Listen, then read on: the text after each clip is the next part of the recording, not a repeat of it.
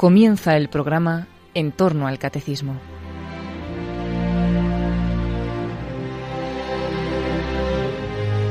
En este sábado de la octava de Navidad les vamos a ofrecer la reposición de uno de los programas de vida en Cristo que dirigió el padre Luis Fernando de Prada acerca del libro del Papa Benedicto XVI, La infancia de Jesús.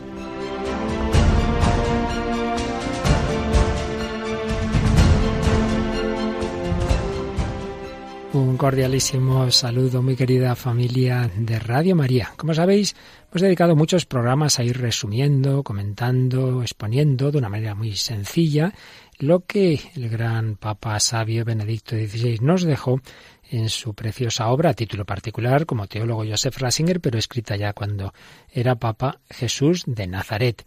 Sabéis que tiene tres volúmenes y el último que publicó, realmente en un orden lógico, sería el primero, porque es La infancia de Jesús. Es el volumen dedicado a esos relatos de la infancia, a la preparación de, ese momento central, de la anunciación con el bautista, el precursor, nacimiento de Jesús, los magos. Pues bien, vamos nosotros a, a exponer hoy y en próximos días este el resumen de este, de este gran eh, pequeño físicamente, pero una gran obra de Benedicto XVI titulada La infancia de Jesús. Y, como siempre, vamos a lo que realmente nos puede ayudar a todos, eh, a un nivel espiritual, con aplicación a nuestra vida de fe, pero siempre partiendo, evidentemente, de esos datos teológicos, que es lo que buscamos en este programa, que nuestra fe, que nuestra devoción se apoye en lo que es verdadero, en la teología, en la verdadera exégesis. Y precisamente en el proemio de este librito, La infancia de Jesús, Benito XVI recordaba algo que durante su vida muchas veces nos dijo, y es que la verdadera interpretación de la escritura tiene dos pasos. Por un lado está el momento, digamos, histórico crítico, es decir, preguntarse en cada texto lo que el autor de ese texto quería decir en su momento histórico. Cuando escribió esto el profeta Isaías o el evangelista San Mateo, ¿qué quería decir en concreto en ese momento? Pero no basta con dejar el texto en el pasado, porque nosotros creemos el último y más profundo autor de la escritura es Dios, y Dios no escribe solamente o no inspira ese texto simplemente para los que en ese momento vivían cuando se escribió el texto, sino para todos nosotros. Y por ello hay que hacerse estas otras preguntas. ¿Esto que está aquí escrito es cierto? ¿Qué tiene que ver conmigo? ¿De qué manera? ¿Qué relación hay entre el pasado y el presente? Esa relación del pasado con el presente señala Benito XVI, forma parte de la interpretación misma. Con ello no disminuye el rigor de la investigación histórica en absoluto, sino que lo aumenta, lo aumenta. Pues bien, esto es lo que esta, esta relación entre el sentido histórico y la aplicación a nuestra vida es lo que va a hacer Benedicto XVI en esta obrita sobre la infancia de Jesús, ese coloquio entre el pasado, el presente y el futuro que nunca podrá darse por concluido, siempre cualquier interpretación se quedará corta, pero sin duda nos ayudará. Pues vamos con, con estos textos relativos a la infancia de Jesús, pero antes, primer capítulo de este libro se titula ¿De dónde eres tú? Y es la frase que Pilato le dijo a Jesús cuando lo estaba interrogando. En ese interrogatorio, en la pasión de Cristo, el Viernes Santo, Pilato pregunta de repente a Jesús, ¿de dónde eres tú? Estaba pues muy impresionado, había manifestado su escepticismo ante la cuestión sobre la verdad y qué es la verdad, pero ante ese hombre tan especial que había dicho que era rey, pero que su reino no era de aquí, mi reino no es de aquí, y añade, yo para esto he nacido y para esto he venido al mundo, para ser testigo de la verdad. Para esto he venido al mundo para ser testigo de la verdad. Todo eso debió de parecer al juez romano un desvarío. Sin embargo, no conseguía evitar la misteriosa impresión causada por aquel hombre, diferente de otros que conocía, como combatientes contra el dominio romano. El juez romano estaba muy asombrado y por eso pregunta sobre el origen de Jesús para entender quién es él realmente. Una pregunta, la pregunta por el origen de Jesús, que como interrogante acerca de su origen más íntimo y por tanto sobre su verdadera naturaleza, aparece en otros momentos decisivos del Evangelio de San Juan y también desempeña un papel importante en los otros tres evangelios, los sinópticos. En los cuatro evangelios, esta cuestión se plantea con una singular paradoja, porque, por un lado, contra Jesús y, y la misión que él pretendía tener, parecía hablar el hecho de que se conocía su origen, que es esto de que dice que viene del cielo. No, hombre, no. Si este es Jesús, el hijo de José, no conocemos a su padre y a su madre, como dice ahora que ha bajado del cielo. Son frases que dicen los adversarios de Jesús en Juan 6:42. Este está diciendo que viene del cielo, que le envía a su padre de allá arriba, pero hombre, este viene de, ahí de Galilea. Conocemos a su padre y a su madre. Esto aparece en San Juan, pero también en los sinópticos aparece un debate similar. La primera vez que Jesús vuelve, ya en su vida pública, vuelve a la sinagoga de su pueblo, de Nazaret, y coge aquel pasaje de Isaías y lo interpreta no citando a otros autores, sino con una autoridad inaudita, refiriendo ese pasaje, el Espíritu del Señor está sobre mí porque Él me ha ungido, refiriéndolo a sí mismo. Los oyentes, pues claro, se asustan de esa, de esa interpretación, de esa pretensión de ser el mismo el punto de referencia intrínseco y la clave de interpretación de las palabras sagradas. Y el asombro y el miedo se transforman enseguida en oposición. No es este el carpintero, el hijo de María, hermano de Santiago, José, Judas y Simón. Y sus hermanas no viven con nosotros aquí. Y esto les resultaba escandaloso, dice Marcos 6, 3. En efecto, pues parece que sabían quién era Jesús y de dónde viene. Es uno más entre los otros, es uno como nosotros, ha vivido aquí en el pueblo, conocemos a su familia, a sus, ya sabemos cuando se habla de hermanos son parientes cercanos, primos, primos segundos. Su pretensión no podía ser más que una presunción. Y a esto se añade además que precisamente Nazaret no era un lugar que hubiera recibido promesa alguna de tipo mesiánico. Por eso recordamos el Evangelio de San Juan, cuando Felipe le dice a Natanael que ha descubierto al Mesías, a Jesús, hijo de José de Nazaret, ya sabemos la respuesta de Natanael. De Nazaret puede salir algo bueno. La normalidad de Jesús, ese trabajador de, de esa provincia, de Galilea, de ese pueblecico, no parecía tener misterio alguno. Pero hay también un argumento opuesto contra la autoridad de Jesús y precisamente en el debate sobre la curación del ciego de nacimiento que recobró la vista lo podemos ver este, este otro argumento. Dice, nosotros sabemos que a Moisés le habló Dios, pero ese, Jesús, no sabemos de dónde viene. O sea, por un lado, en unos momentos dicen, este sabemos de dónde viene, este viene de Nazaret, pero por otro lado dicen, no sabemos de dónde viene. También en, en esa diatriba que tuvo Jesús en Nazaret, hay un momento en que dicen sus paisanos de dónde saca todo eso, qué sabiduría es esa que le han enseñado y esos milagros de sus manos, de dónde, de dónde. Así pues, ya sabéis que no hacemos más que exponer, no, no, no, añadimos prácticamente nada, exponer. Lo que señala Benedicto XVI en esta obra, indica cómo el origen de Jesús por un lado es notorio, pero por otro lado es desconocido. Aparentemente es fácil dar una explicación de dónde viene Jesús, pero con ella no se aclara de manera exhaustiva su misterio. Por ello, se entiende que el mismo Jesús en Cesarea de Filipo pregunta a sus discípulos, ¿quién dice la gente que soy yo? ¿Y vosotros? ¿Quién decís que soy yo? Pues esta es la cuestión, ¿quién es Jesús? ¿De dónde viene? Fijaos, son las dos grandes cuestiones, ¿quién es y de dónde viene? Ambas cuestiones están inseparablemente unidas. Por bien, lo que pretenden los cuatro evangelios es contestar a estas preguntas. Los evangelios han sido escritos para dar una respuesta. ¿Y cómo van a dar la respuesta? Bueno, pues en distintas fases de, de, cada evangelista. Y vamos a ver lo primero que hacen Mateo y Lucas, que es responder a quién es Jesús y de dónde viene con las genealogías. Los dos van a poner dos genealogías bastante distintas, como ahora veremos, y en, no exactamente en el mismo lugar del Evangelio. En el caso de Mateo es lo primero que nos pone. El Evangelio de San Mateo comienza con la genealogía de Jesús. Quiere poner de inmediato, ya desde el principio, esa pregunta sobre el origen de Jesús. Esa genealogía es como una especie de, de apertura de esta sinfonía, una especie de título para todo el Evangelio. Lucas, por su parte, no la pone exactamente al principio, sino al comienzo de la vida pública. Primero están los relatos de la infancia y luego ya después cuando va a comenzar la vida pública, es donde pone la genealogía, casi como una especie de presentación pública de Jesús, presentación de Jesús en sociedad. Dos genealogías. Bueno, pues vamos a analizarlas un poquito, vamos a ver cómo lo expone Benedicto XVI estas genealogías sobre Jesús. Primero, la de Mateo. En esa genealogía de Jesús, en todos esos nombres que leemos en ese Evangelio, hay dos figuras clave. Hay dos nombres decisivos para entender ese de dónde de Jesús. Para saber de dónde viene Jesús, sobre todo hay que fijarse en dos nombres, Abraham y David. Abraham, sabemos que con Abraham, después de aquella dispersión de la humanidad que hubo después de la, de la Torre de Babel, pues con él, con Abraham, comienza la historia de la promesa.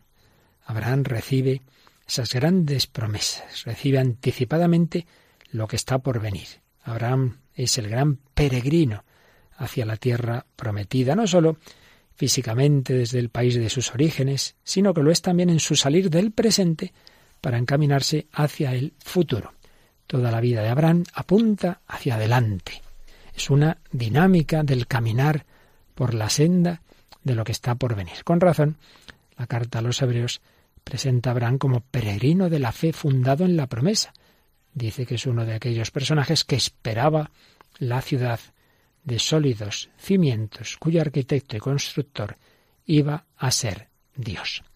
Para Abraham en concreto la promesa se refiere en primer lugar a su descendencia. Ya sabemos que era anciano, su mujer anciana y estéril, pero Dios le promete una descendencia, pero va más allá del tener un hijo, porque Dios le dice, con su nombre se bendecirán todos los pueblos de la tierra. Génesis 18, 18, todos los pueblos de la tierra.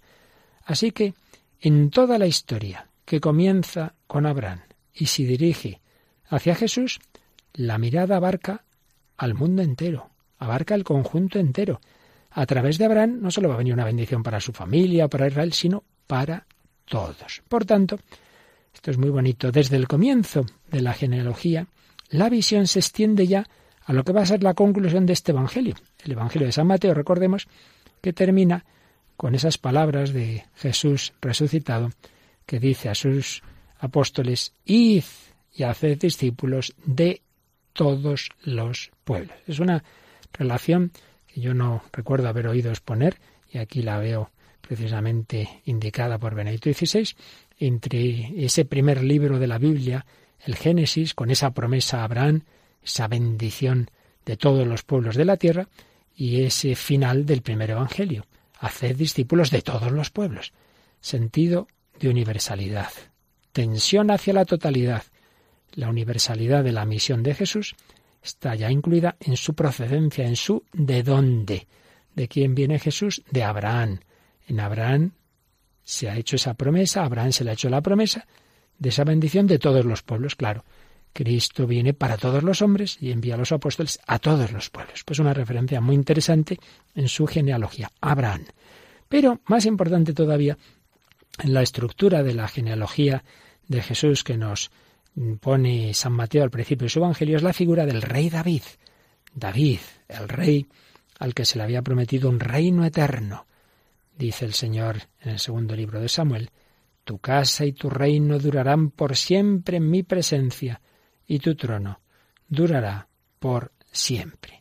Pues bien, la genealogía que nos propone San Mateo está modelada según esta promesa, esta promesa del reino davídico, y por eso los distintos personajes que van apareciendo en esa genealogía están ordenados en tres grupos de catorce generaciones, mm, ascendiendo desde Abraham hasta David, descendiendo después desde el hijo de David, Salomón, hasta el exilio en Babilonia para ir subiendo de nuevo hasta Jesús, donde la promesa llega a su cumplimiento final. Tres grupos de catorce y hay en medio el rey David, el rey que durará por siempre, aunque de una manera muy distinta a como se podía pensar basándose en el modelo de David.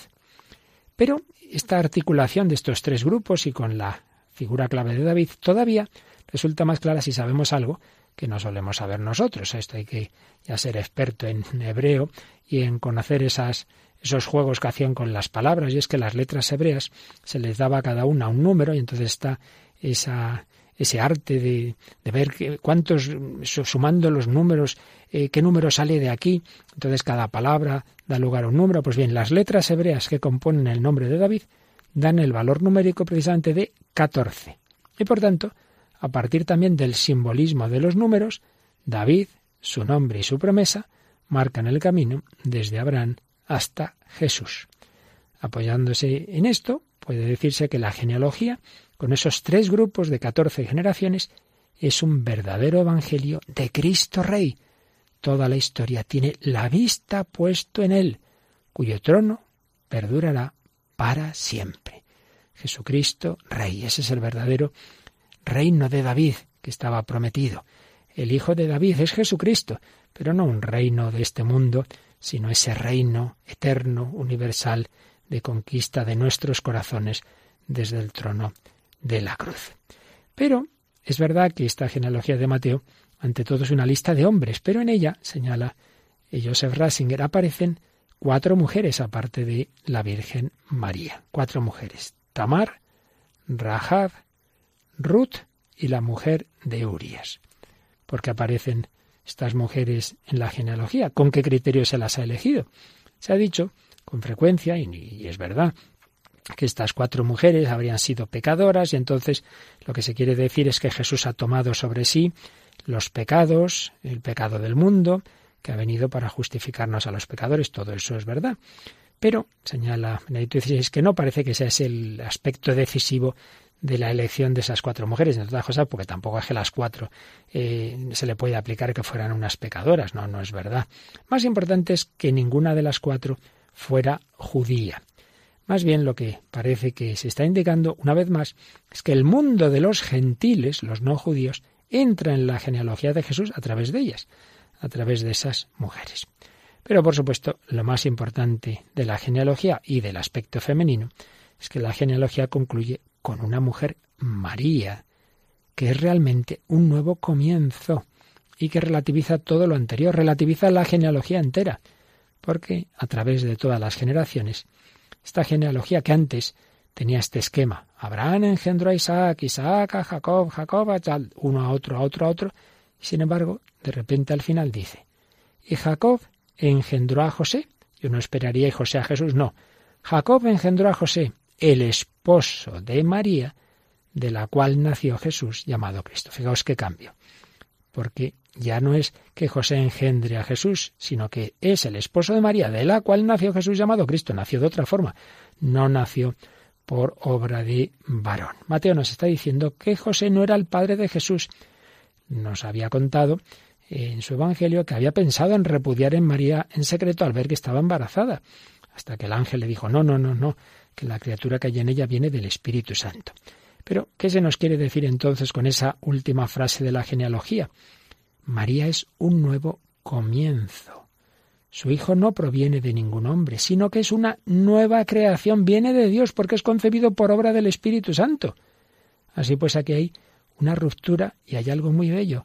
Y es que sí, hay una genealogía, la genealogía es importante, Jesús entronca con el pueblo de Israel y con la humanidad, eh, José es el padre legal de Jesús, a través de, de él, era un descendiente venido a menos de la familia de David, entonces sí, se cumple la promesa de un descendiente de David, pero por otro lado hay una ruptura. Jesús no viene sin más de, de esa genealogía físicamente, proviene de allá arriba, proviene de Dios, ha sido concebido por obra del Espíritu Santo. María es madre virginal. El misterio del de dónde, del doble origen, se nos presenta así de una manera muy concreta.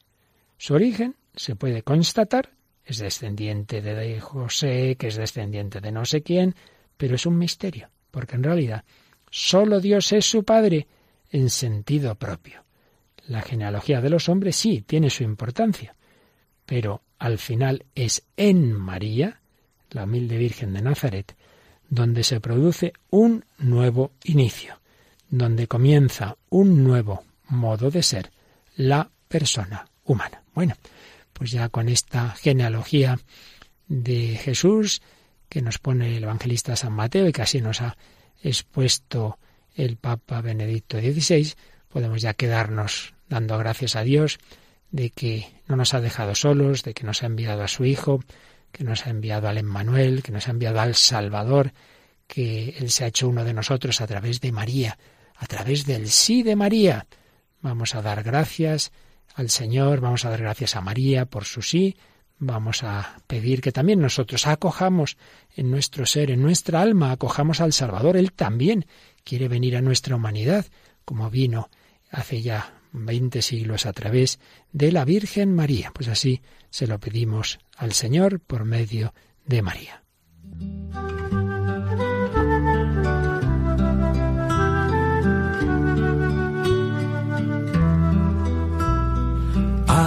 Alegrate, llena de gracia, amada de Dios, contigo está, contigo está el Altísimo. Salve María, pues Dios te ha elegido a ti por tu humillación.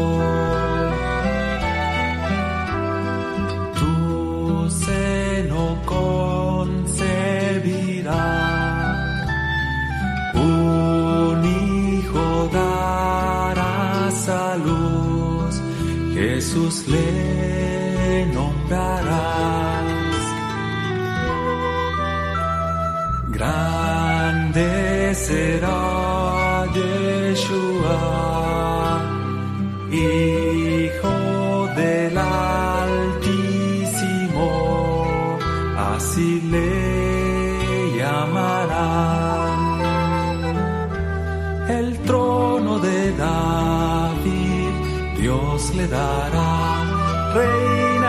siempre y su reino nunca tendrá fin.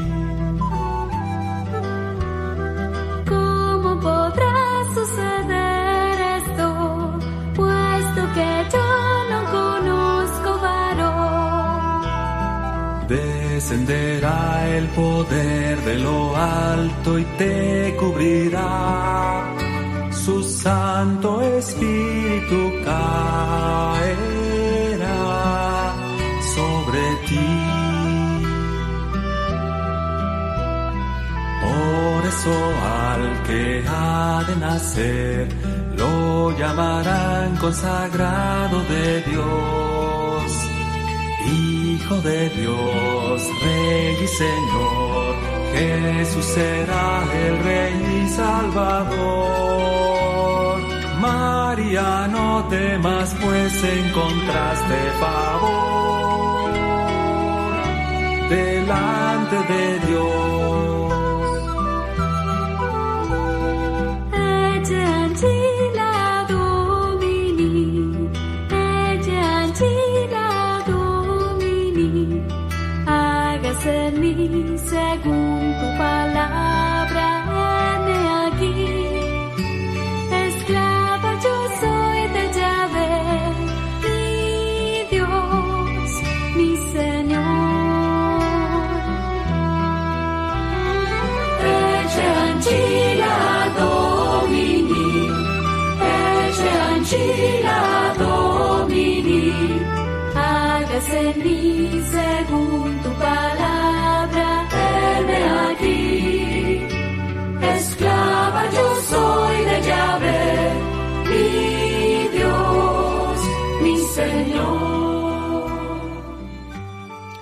Así, por el sí de María, el Hijo de Dios entró en la humanidad, se entroncó en esa genealogía no sólo del pueblo de Israel, sino de la humanidad. Estamos resumiendo, exponiendo lo que Benito XVI nos dejó en su obra La infancia de Jesús, el último tomo que publicó de esa obra en tres volúmenes, Jesús de Nazaret.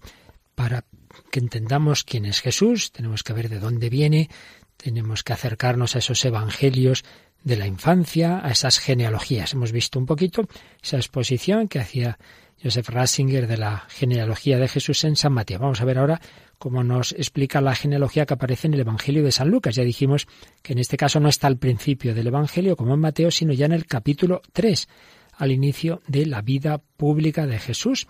Es una manera de autentificar a Jesús en su misión pública. Son dos genealogías que no concuerdan, la verdad es que en, pocos nombres concuerdan. Eh, en principio hay, hay discordancias, pero lo importante no son los nombres, no son los datos exactos que no pretendían eso, sino el trasfondo, lo que se nos quiere enseñar teológicamente y simbólicamente. ¿Y cuál es esa enseñanza? ¿Cuál es la estructura simbólica de estas genealogías? Pues en ambos casos se nos da las dos mismas ideas. Por un lado, Jesús entra en esa historia de Israel, está entrelazado en las vías históricas de la promesa. Es aquel prometido desde siglos eh, al pueblo de Israel, pero por otro lado es el nuevo comienzo, nuevo comienzo. En él la humanidad empieza de nuevo, porque es concebido por obra del Espíritu Santo, viene de lo alto, en el seno de María. Así pues, por un lado, continuidad de la actuación histórica, esa actuación histórica de Dios, esa historia de la salvación desde el principio de la historia humana, pero por otro lado un nuevo comienzo. Luego podemos ver una pequeña diferencia, y es que Mateo va de, desde Abraham hacia abajo. Abraham engendró a Jacob, Jacob va hacia abajo hasta llegar a Jesús. Y en cambio Lucas empieza por Jesús. Digamos que Mateo se parte de los comienzos, de la raíz, hasta el presente, hasta la cima del árbol. Y en cambio en Lucas se desciende desde esa cima del árbol que es Jesús hasta las raíces, mostrando así que en cualquier caso la raíz última no está en las profundidades, sino allá arriba. Es Dios quien está en el origen del ser humano, porque fijaos cómo termina esta genealogía de Lucas. Cuando va hacia atrás, de quién era hijo Jesús, va subiendo y subiendo, dice de Enos, de Set, de Adán, de Dios, de Dios. El último que pone en esta genealogía ya no es el primer hombre Adán, sino Dios. Es Dios, que es de quien procede Adán. Con lo cual se nos está diciendo que en definitiva Jesús procede de Dios. En ambos evangelistas, en Mateo y Lucas, está esa certeza de que Jesús no es hijo biológico de José. Ya lo hemos visto como lo ponía Mateo. Y en el caso de Lucas se dice, Jesús al empezar tenía unos 30 años y se pensaba que era hijo de José. Se pensaba. Jurídicamente, aparentemente era hijo de José, pero su verdadero origen no es ese. Y de hecho ya lo había explicado San Lucas en los dos primeros capítulos de su Evangelio. Más diferencias. En Mateo veíamos una estructura clara de tres grupos em, en torno a esa figura de David. En cambio, Lucas presenta 76 nombres y aparentemente no hay ninguna articulación reconocible externamente. Pero los que conocen bien la escritura sí perciben una estructura simbólica un poquito escondida. Y es que la genealogía contiene 11 veces siete elementos. 11 veces siete elementos. Quizá, aquí siempre entramos en el terreno de lo hipotético, tal vez Lucas conocía el esquema apocalíptico que articula la historia universal en doce periodos, pero que al final está compuesto por once veces siete generaciones. Once veces siete, lo mismo que aparece esta genealogía. Sería una insinuación muy discreta de que con Jesús ha llegado la plenitud de los tiempos, la hora decisiva de la historia. Él es el nuevo Adán, que viene de Dios, pero ahora de una manera más radical que el primero, pues no existe solamente gracias a un soplo de Dios, como creó Dios Adán, sino que es verdaderamente su Hijo, su Hijo eterno, el Hijo de Dios. Por otro lado, mientras que en Mateo lo importante es la promesa al rey David, esa promesa davídica, la que estructura simbólicamente el tiempo, en Lucas, que retrocede hasta Adán, que no se queda en el pueblo de Israel, va más atrás, entonces en Lucas lo que se pretende mostrar es que en Jesús la humanidad, toda ella, comienza de nuevo. Es una promesa que concierne no solo a Israel, sino a toda la humanidad. En este contexto hay otra interpretación de la genealogía de Lucas digna de mención, de uno de los primeros santos padres de la Iglesia, San Ireneo.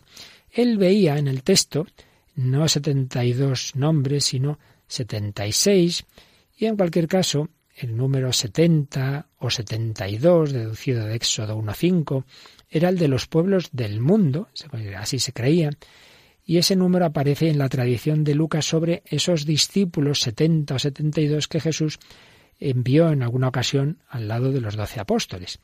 Sea lo que fuere, en cualquier caso Ireneo ve en ello todo un símbolo. Dice San Ireneo, Lucas eh, en el origen de nuestro Señor muestra que desde Adán su genealogía tuvo 72 generaciones para llegar al término con el inicio y para significar que Él es el que recapitula en sí mismo a partir de Adán todas las gentes dispersas desde Adán y todas las lenguas y generaciones de los hombres. De ahí que Pablo califica a como tipo del que ha de venir. Bueno, es verdad que en el texto original de Lucas no aparece en este punto el simbolismo del número 70, en el que se apoyaba San Ireneo, pero en cualquier caso la intención de fondo sí parece correcta de esta interpretación. Y es que en efecto lo que San Lucas quiere enseñarnos es que Jesús asume en sí a la humanidad entera, toda la historia de la humanidad.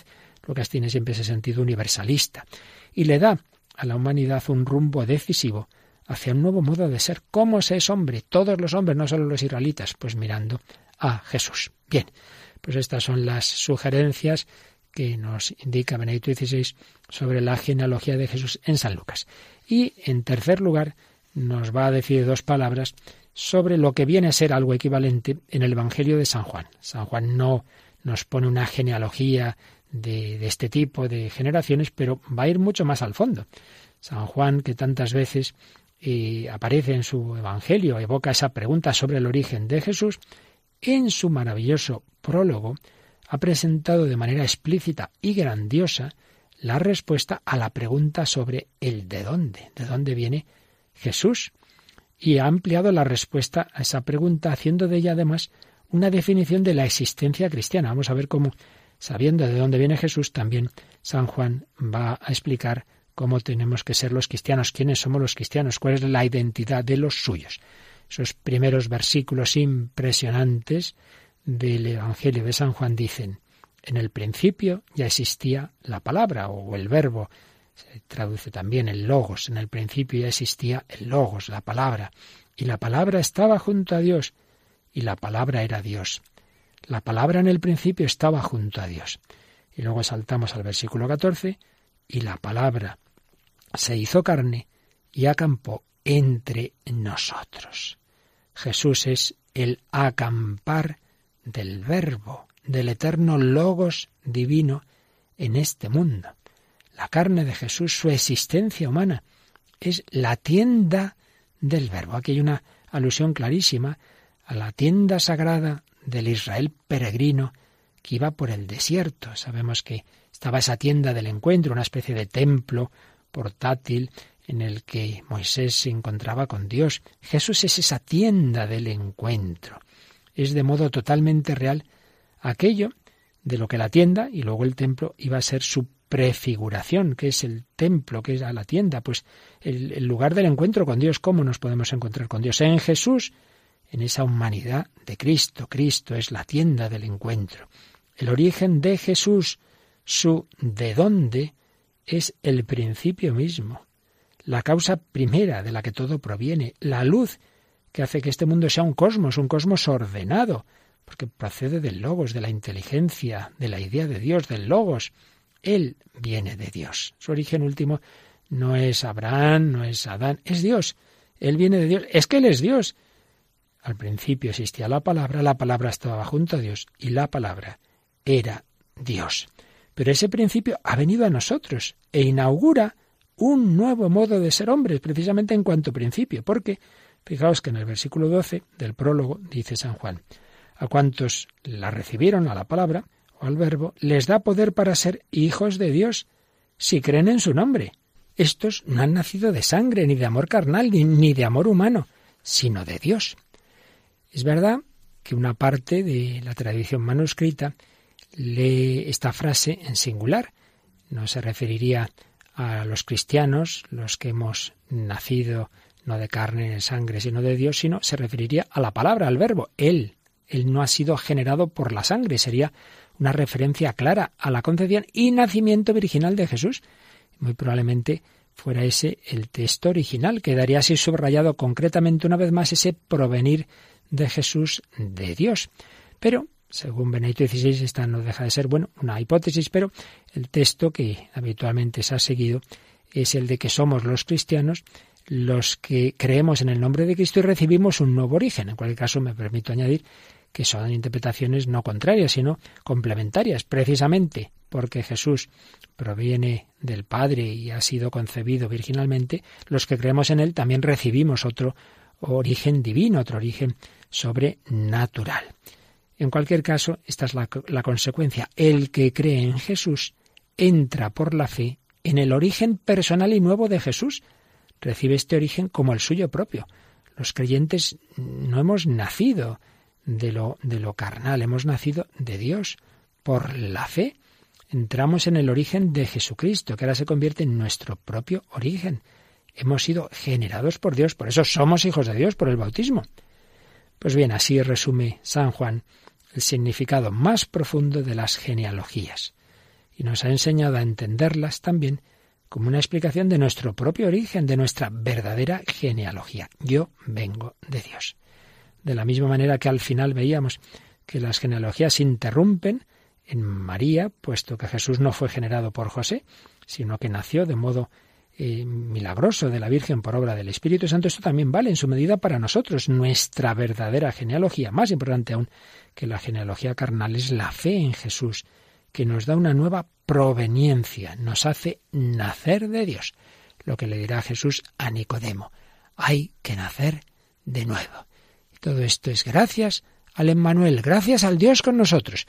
Pues de nuevo vamos a quedarnos dando gracias al Señor, vamos a dar gracias a esa palabra, a ese logos que se ha hecho carne y que habita en medio de nosotros.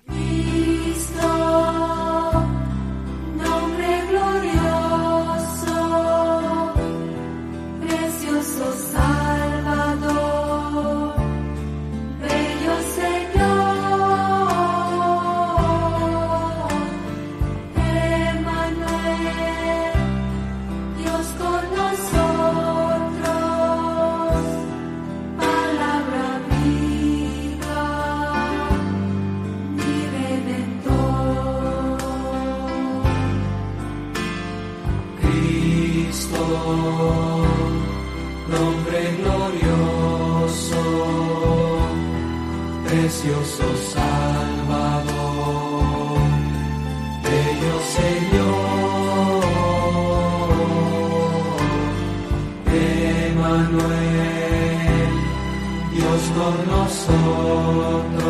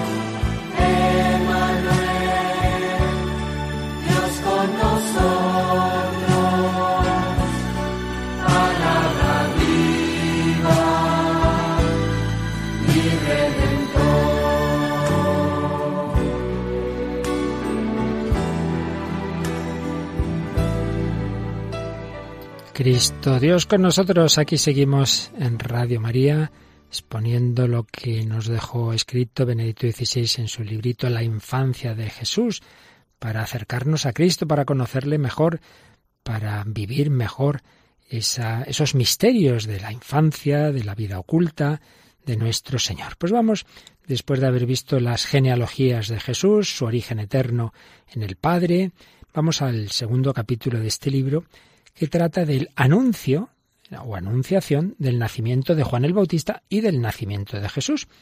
Vamos a ver Juan Bautista, pero antes de, ello señala Benedicto XVI cómo esa figura inmensa de, del precursor aparece en los cuatro evangelios, aparece al comienzo de la actividad de Jesús, aparece como el precursor, pero en el caso de San Lucas va a ir atrás, nos va a hablar de la infancia de San Juan, nos va a hablar de su concepción.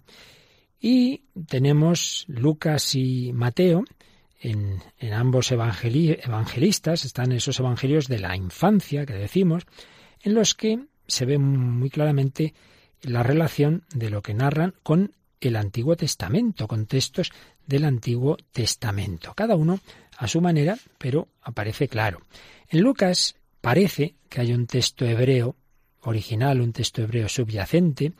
Desde luego todo lo que cuenta está lleno de semitismos, es decir, de expresiones que vienen de un texto anterior al propio San Lucas, que escribe en griego, expresiones semíticas, todo lo cual hace pensar en, unas fuentes pues muy muy cercanas a los acontecimientos y a los ambientes, a los ambientes donde ocurrieron esos hechos. Y se ha intentado entender las propiedades de los capítulos 1 y 2 de San Lucas a partir de un, tipo de género literario judío, el midrash agádico, es decir, una interpretación de la Sagrada Escritura mediante narraciones, pues sí, parece que algo de esto hay, pero en cualquier caso está claro que el relato de San Lucas no se sitúa, no se entiende desde el judaísmo antiguo, sino desde el cristianismo antiguo, sin duda. En él se describe una historia que explica el Antiguo Testamento, que explica la escritura y viceversa. Aquello que la escritura quería decir en muchos lugares, lo entendemos ahora, se hace visible ahora. La historia que se narra en estos evangelios de la infancia no es simplemente una ilustración de las palabras antiguas, sino la realidad que aquellas palabras estaban esperando. Pero esas palabras alcanzan su pleno significado a través del acontecimiento, del evento en el que ellas se hacen realidad.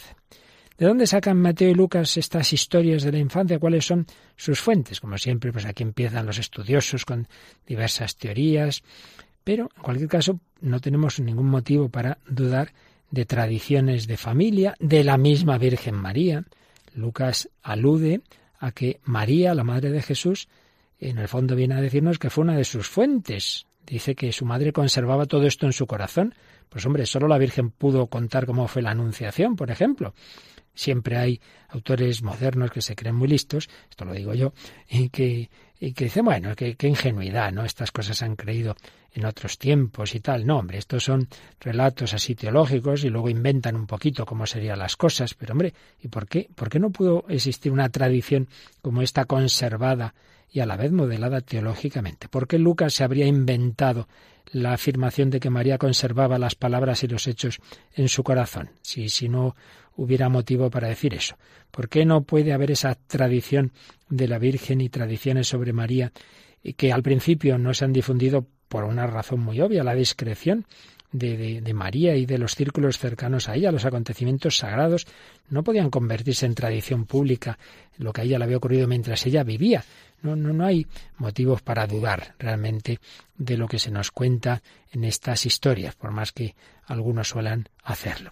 En definitiva, Lucas y Mateo pretendían cada uno a su manera no tanto contar historias, sino escribir historia, historia real, historia acontecida, historia ciertamente interpretada y comprendida sobre la base de la palabra de Dios, sobre esa palabra anunciada siglos atrás en el Antiguo Testamento, pero eso eh, lo que quiere decir es que no, es verdad que no tiene una intención de hacer un relato eh, periodístico o del estilo de un historiador actual, de contar todo por completo, sino tomar nota de lo que parecía más importante, para la fe de los cristianos, lo más importante a la luz de la palabra y para esa comunidad naciente de fe. Pero eso no quiere decir que sean inventos, son relatos mm, de la infancia, son relatos que son historia interpretada, pero historia real, historia acontecida, historia escrita y concentrada. Por tanto, hay una relación recíproca entre la palabra interpretativa de Dios y la historia interpretativa.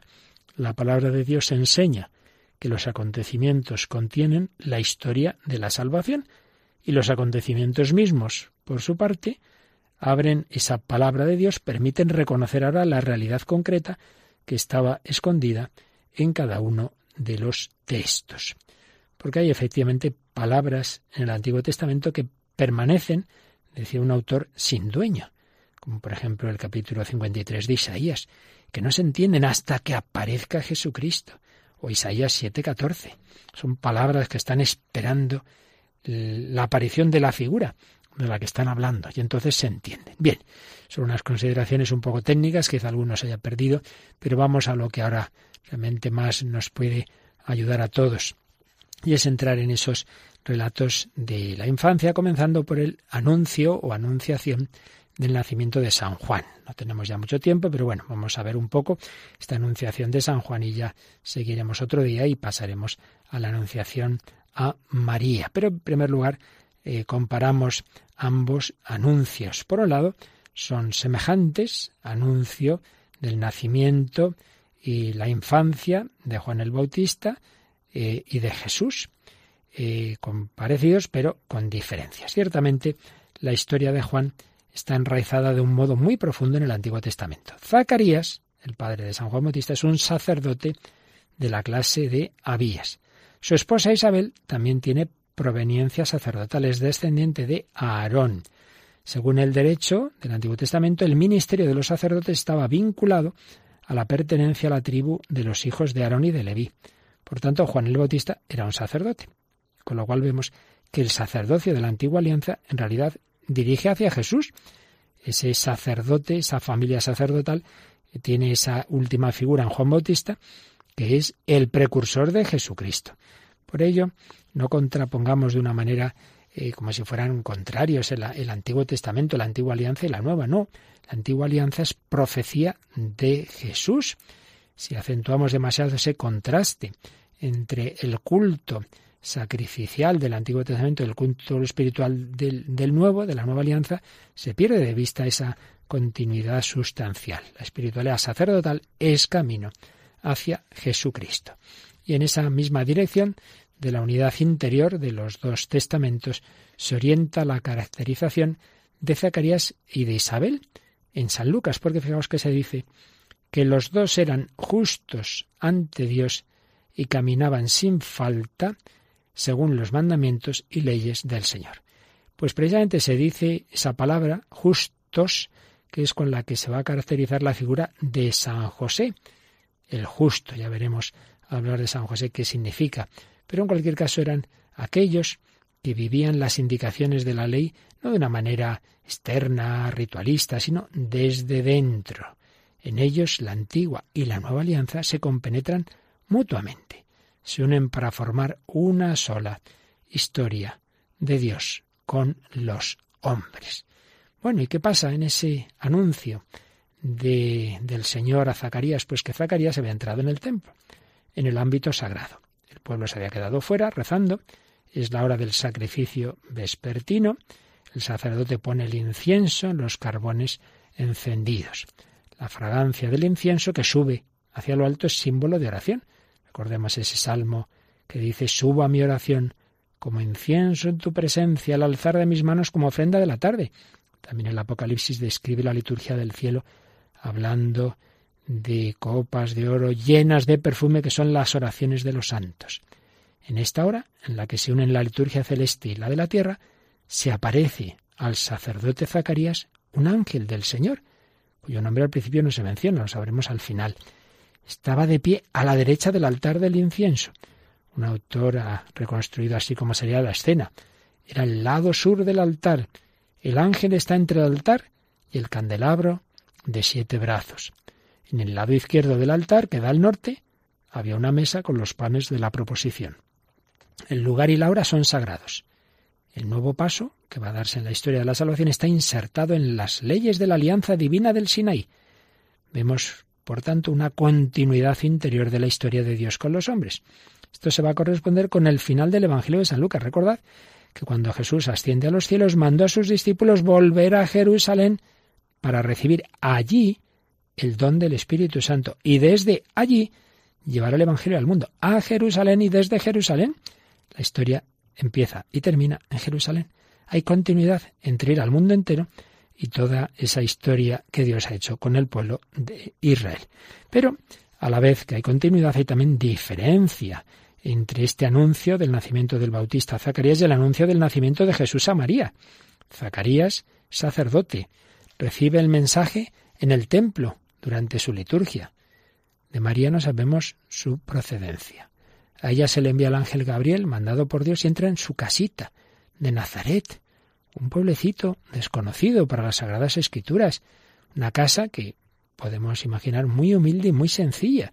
Realmente hay un gran contraste entre los dos escenarios. Por un lado el sacerdote, el templo, la liturgia, por otro una mujer desconocida, joven, una aldea olvidada, una casa particular anónima. El signo de la nueva alianza es la humildad, lo escondido, el signo del grano de mostaza. El Hijo de Dios viene en la humildad. Ambas cosas van juntas. La profunda continuidad del obrar de Dios en la historia y la novedad del grano de mostaza oculto. Bien, pues esta es la introducción que nos hace Benedicto XVI sobre estas anunciaciones a Zacarías sobre el nacimiento de Juan el Bautista y a María sobre el nacimiento de Jesús. Se nos ha ido ya el tiempo y ya las veremos en un, en un próximo día. Iremos ya con un poquito de calma viendo esos dos pasajes, pero nos quedamos ya con ese dar gracias a Dios de que también a nosotros nos anuncia la buena noticia. También recibimos un mensaje del ángel a través de la iglesia, a través de esa persona, a través de esta misma emisora que te dice Dios no se ha olvidado de ti, Dios quiere entrar en tu vida, recíbele, es el Emmanuel, es el Dios con nosotros. Demos gracias porque lo tenemos, porque gracias a María se ha hecho nuestro hermano.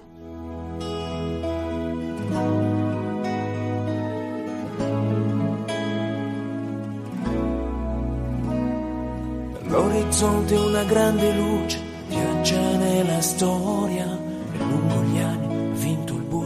facendosi memoria illuminando la nostra vita chiaro ci rivela che non si vive se non si cerca la verità.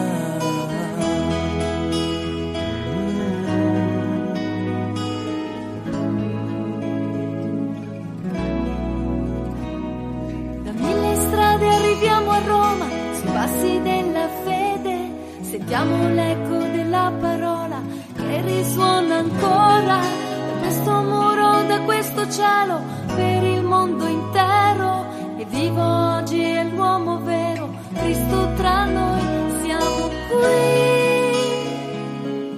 sotto la stessa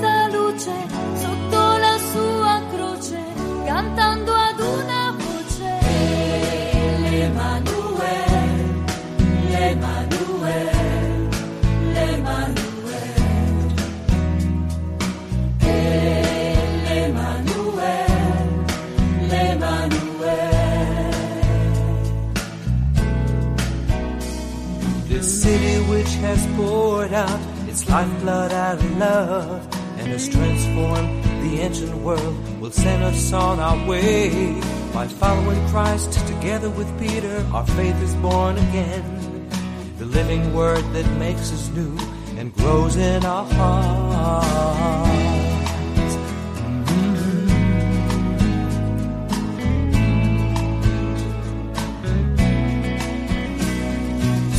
Si grand que Dieu nous a fait, le Christ, son Fils unique, l'humanité renouvelée, par lui est sauvée. Il est vrai homme, il est vrai Dieu, il est le pain de la vie, qui pour chaque homme, pour tous ses frères, se donne encore. Siamo sotto la stessa luce, sotto la sua croce, cantando ad una voce. Finaliza en Radio María el programa En torno al Catecismo. En este sábado de la octava de Navidad les hemos ofrecido la reposición de uno de los programas de vida en Cristo que dirigió el padre Luis Fernando de Prada acerca del libro del Papa Benedicto XVI, La infancia de Jesús.